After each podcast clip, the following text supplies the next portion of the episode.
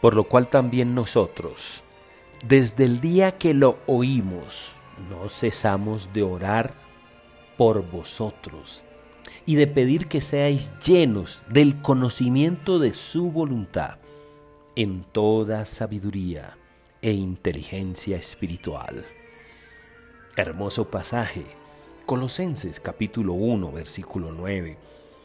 Nos dan estas pautas maravillosas que la búsqueda permanente de todo hijo de Dios es ser lleno de su conocimiento, ser lleno de su voluntad. Y esto es algo trascendental para cada hijo de Dios. No puedo ser un buen hijo del Señor si no le conozco. Y le conozco cuando entiendo, conozco profundamente su voluntad. La voluntad de Dios es agradable y perfecta.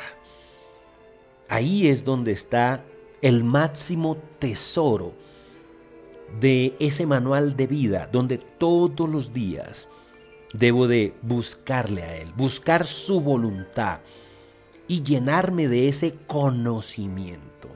Y que Dios nos dé la sabiduría para tener la suficiente inteligencia de no apartarme de lo que Dios me enseña, me dice, que todos los días debo de perseverar y va a ser una lucha y no es sencillo hacer su voluntad.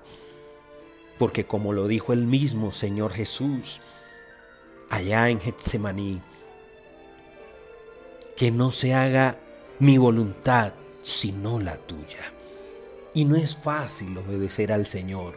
Pero ahí es donde está esa inteligencia espiritual, donde los mandatos y la voluntad de Dios no es simplemente una palabra, un mandamiento seco, sino que se adhiere a lo que yo siento, vivo y debo de ser.